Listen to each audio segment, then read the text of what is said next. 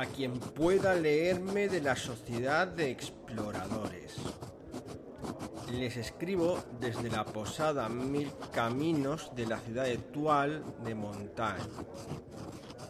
Hoy hablé con la capitana de un barco que intentó convencerme para que le acompañara hasta el séptimo mar en busca de un tesoro sirne.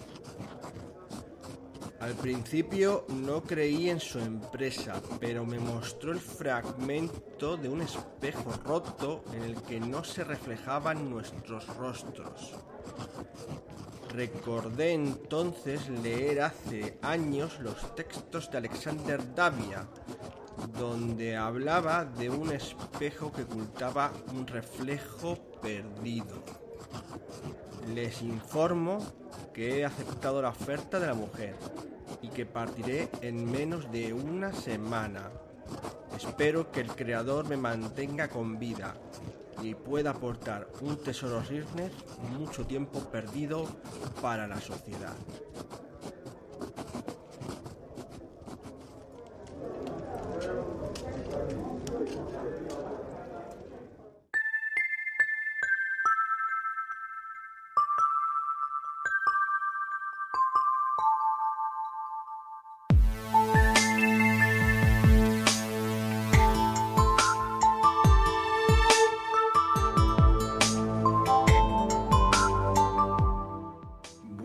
Parroquianos. Eh, estamos aquí en buena compañía con buen grog en la Posada Mil Caminos, una vez más, una semana más. Y hoy vamos a tratar la segunda parte del podcast de Séptimo Mar. En este caso no vamos a hablar de las reglas de Séptimo Mar ni de la ambientación, sino algo que quizá muchos os interese, sobre todo jugadores o, o narradores que queráis eh, hacer una historia y vamos a daros a una idea de una historia. Una historia que, por cierto, eh, publicaremos más adelante en, nuestros, en nuestras redes para hacer una aventura o una campaña de, de Séptimo Mar. Es una idea, como digo, y vosotros lo desarrolláis como creáis conveniente según vuestro grupo. Y vamos a hablar primero de los personajes, personajes jugadores que podríais haceros, que no tienen por qué estar vinculados a ninguna campaña en concreto, sino cada uno tiene su propia campaña, porque Séptimo Mar es muy dado a eso, a crear historias dentro de historias. Y por otro lado, yo hablaré un poco de un concepto de campaña que podríais desarrollar y que además de todo modo yo publicaré más adelante en, nuestra, en nuestras redes. Pero bueno, que puedes a partir de ese concepto o leer el tuyo o sacar una idea o cualquier cosa por el estilo, claro. Eso es. Bueno, así que vamos un poco, vamos a empezar un poco por el principio. Creo que José quería contarnos un poco más de, de sus susurros, pero dejemos que pase la cortinilla.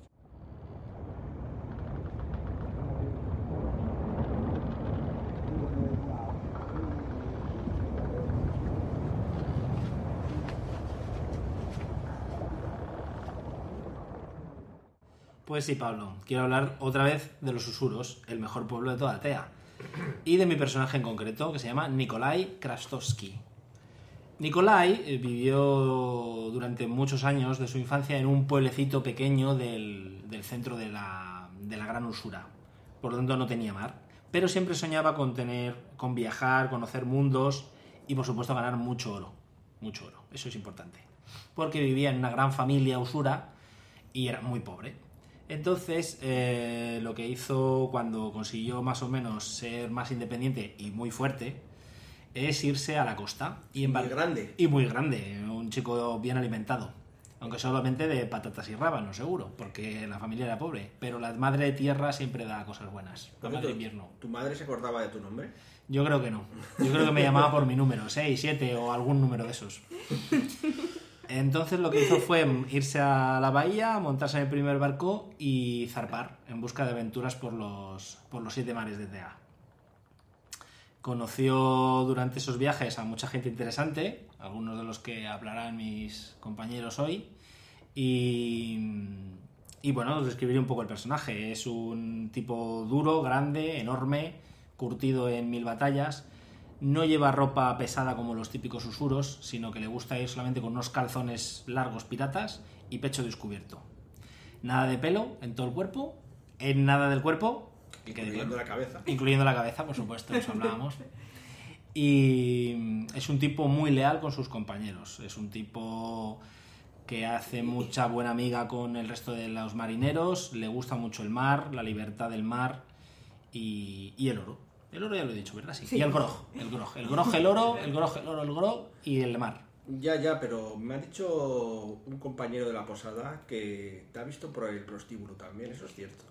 Bueno, le tiene que dar una alegría al muchacho de vez en cuando. Mm, Pareja estable no tiene, así que una visita al prostíbulo tampoco hace daño a nadie. Y además así de vez en cuando sacamos de allí a Rodrigo, que suele estar el castellano que siempre le meten problemas. El castellano que conoció por los caminos eh, siempre tiene que ir protegiéndole. Ahora nos hablará Sergio de su castellano. Así que nada, regalo el nombre y, y trasfondo a quien lo quiera usar, como PNJ o como personaje o jugador, a los oyentes.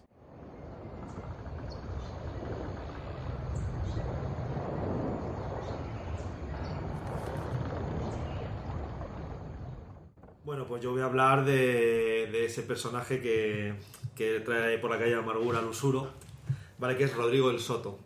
Rodrigo del Soto, como buen noble castellano, nació en una buena cuna, se le educó eh, en el arte de la espada y bueno, le relacionaron con otras damas nobles de castellanas y ahí es donde encontró a su, a su amor, ¿no? Y bueno, todo apuntaba a que se iban a casar, se iban a quedar en Castilla y niños, comer perdices, ser felices y comer perdices.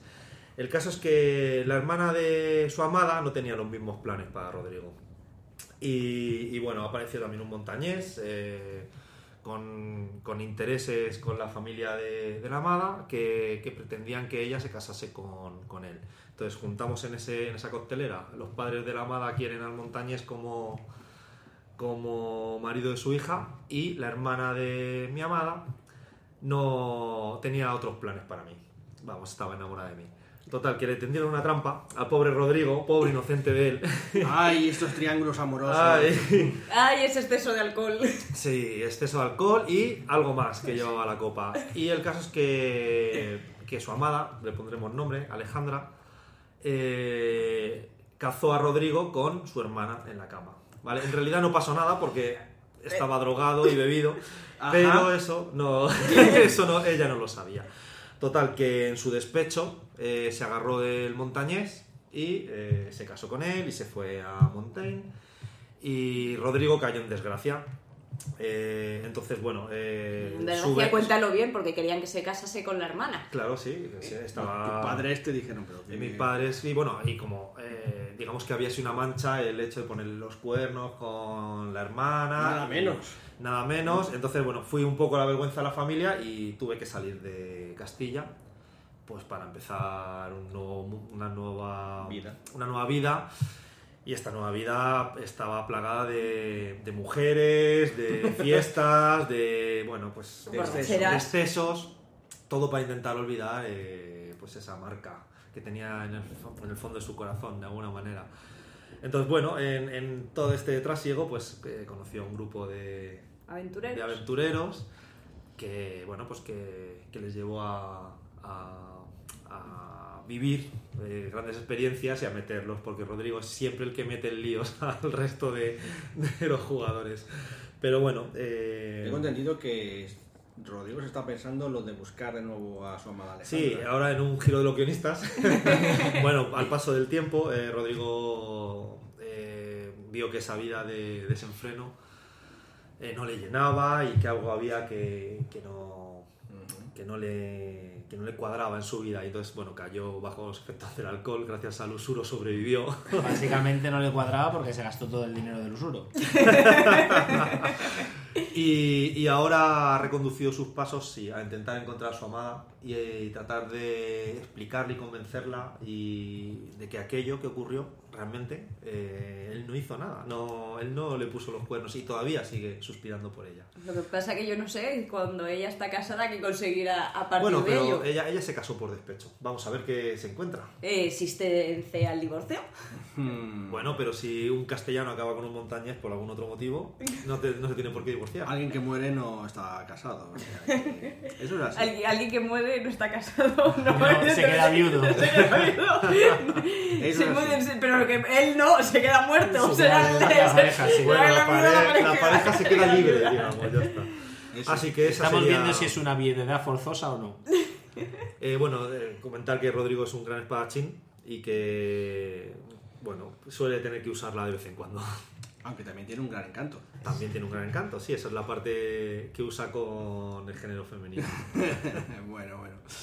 En fin, para tener tanta, tanto amor por una mujer, como ¿cómo lo llenan las otras? eh? Bueno, hay que...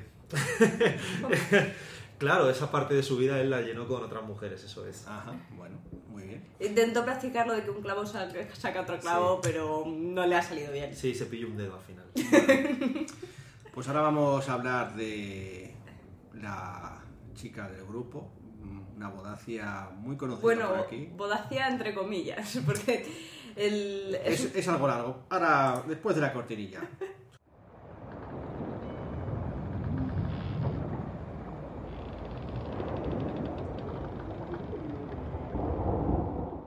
Eh, bueno, pues eh, mi personaje es el nuevo de la pandilla. Es un poco más jovencito que los demás precisamente por eso. Porque aquí los amigos habían jugado a la primera edición y conservaron sus personajes. Entonces yo lo introduje después. Es un personaje que es un poco peculiar porque mm, en Séptimo Mar eh, las naciones marcan mucho los personajes y yo decidí jugar a tener un personaje que tiene tres trasfondos de nación, por entre comillas. Es hija de, de una bodace, de un eh, avalonés y se ha creído- criado en Vestem. Entonces tiene pequeñas cositas de cada una de las tres naciones. Esto suena un poco Munchkin, ¿verdad? A mí me suena a una multiclase de duños. Sí, sí, lo- luego lo que pasa es que luego realmente, eh, como el séptimo mar está muy centrado en las naciones, eh, a la hora de coger las habilidades y esas cosas me tuve que centrar en, en una de las naciones, pero bueno, el trasfondo historia eh, tiene toda esa historia. Y lo que la caracteriza es que su madre es una eh, estrella sorte, que hablamos la otra vez, que son las brujas bodaces, que las tienen muy restringidas en, en Bodace. Y entonces huyó de, de allí y se casó por el camino con, con el, con el marinero avalonés que le había ayudado a escapar. Y, y entonces eso ca- marca al personaje en el sentido de que tiene mucho odio a los bodace, porque les ve como que con cualquier momento, como encuentren a su madre, se la van a quitar o cualquier cosa por el estilo. Es marinera como su padre y lo que quiere es intentar, porque su padre se murió cuando ella era jovencita, cuando tenía 13 años, y busca conseguir estabilidad económica para cuidar de su madre y de sus varios hermanos pequeños. ¿Y, y cómo creció allí en Veste?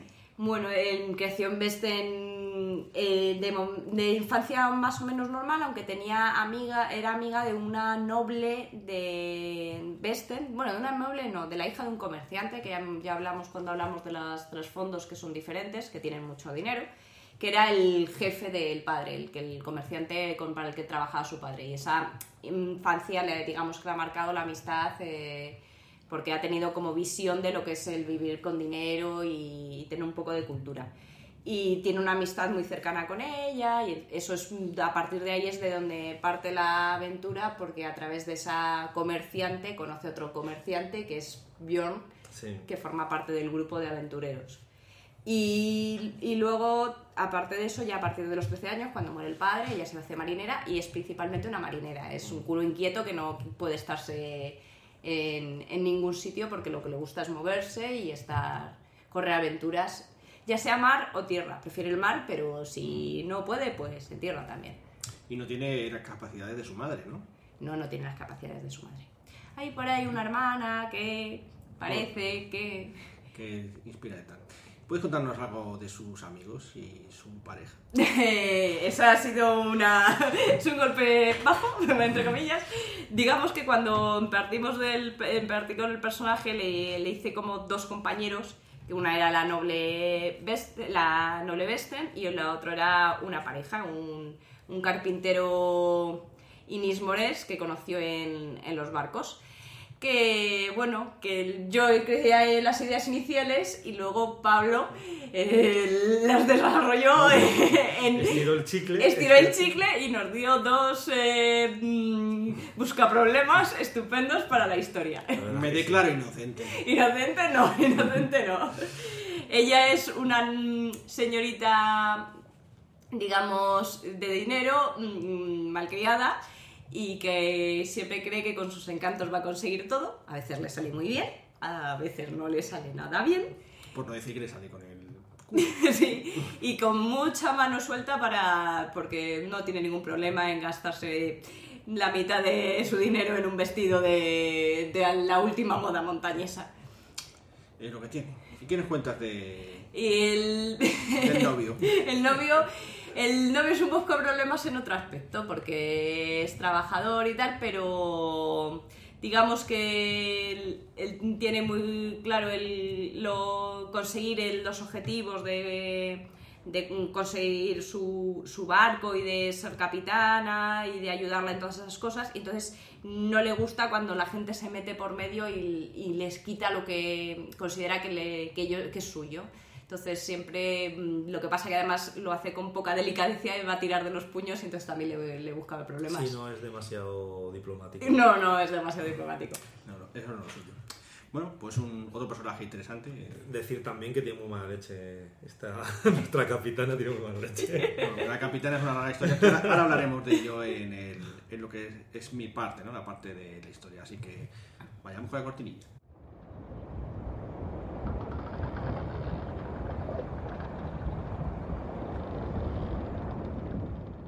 La campaña, o más bien la aventura, porque no es una campaña muy larga, la ha llamado El reflejo, digo el reflejo, la ha llamado El secreto del reflejo olvidado y cuenta una historia de un barco que se perdió más allá de los mares conocidos. Eh, el barco se llama la Ellen y el capitán eh, dejó atrás, un- cuando encontró un sitio donde había un faro extraño, dejó atrás un cofre con un diario y un espejo que no refleja ninguna, ninguna cara.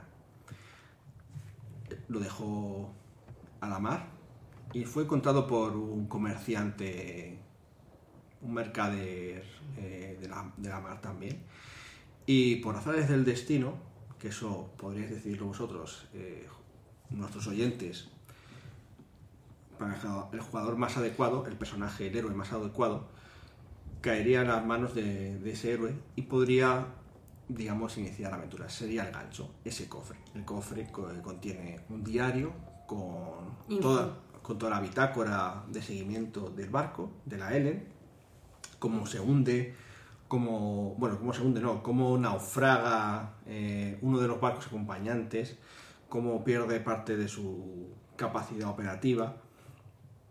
Y finalmente, eh, bueno, pues llega hasta su fin después de pasar por un par de hitos dentro del camino. Para no extendernos, eh, una isla que le lleva a otra que está conectada con la antigua civilización Sirne. Entonces, bueno, una vez llega ese, ese diario a manos de los jugadores, es cuando se, inicia toda la campaña. Ellos saben, gracias a este diario, que el barco salió de Tual, de una pequeña ciudad costera de Montaigne.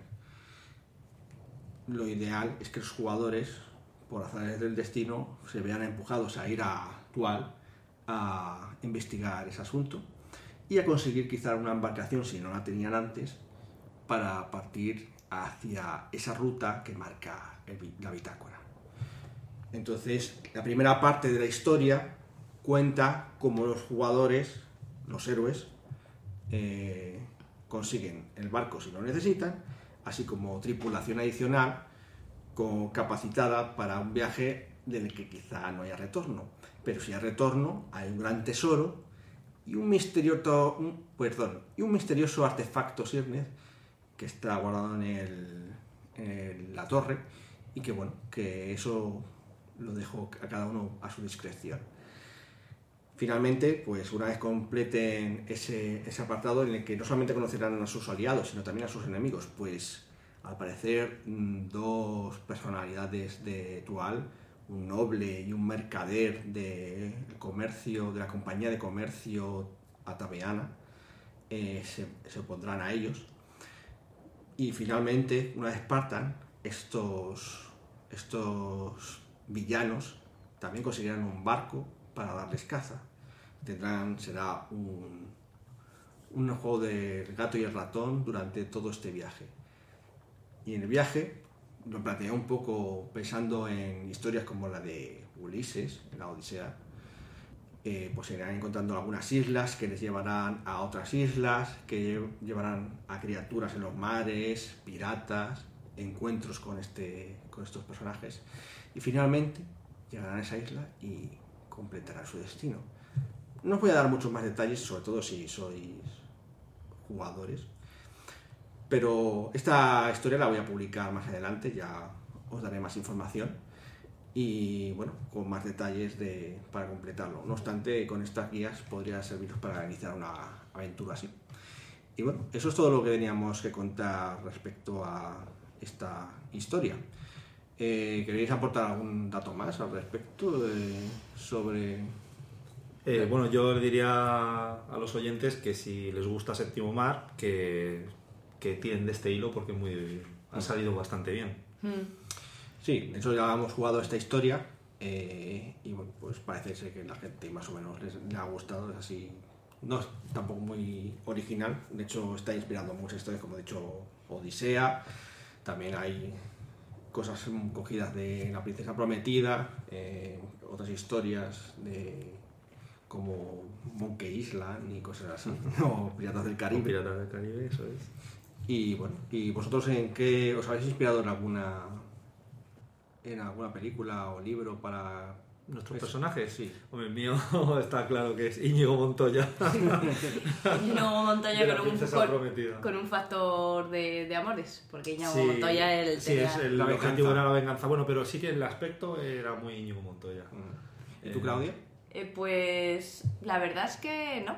Porque yo además había empezado con una idea de un personaje, que, porque como un- había empezado con una idea de personaje de con magia y toda la- con hechicería y al final terminé dándole una vuelta y acabó siendo otro personaje completamente distinto a medida que empezaba a pensar un poco la historia.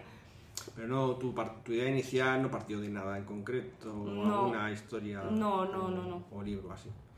¿Y tú, José? Sí, yo una mezcla entre André el Gigante en, En en La Princesa La Princesa Prometida, Prometida. ayudando a Íñigo Montoya, Ujú. y Jules Briner en una película de. En una famosa película de barcos, para el aspecto calvo, fuerte, duro. Sí, es muy típico. Ese- mezcla. Muy bien, pues hasta aquí ha llegado el podcast de esta semana. Espero que os haya gustado y si os gustan este tipo de podcasts en el que contamos un poco de historia, pues hacérnoslo saber en nuestras redes o contactando con nosotros y haremos más de, de este estilo. Lo haremos igualmente si nos apetece, pero si hacéis hincapié lo haremos mucho más. En fin, nos A menudo. vemos la próxima semana en Mil Caminos. Hasta otra. Adiós. Adiós.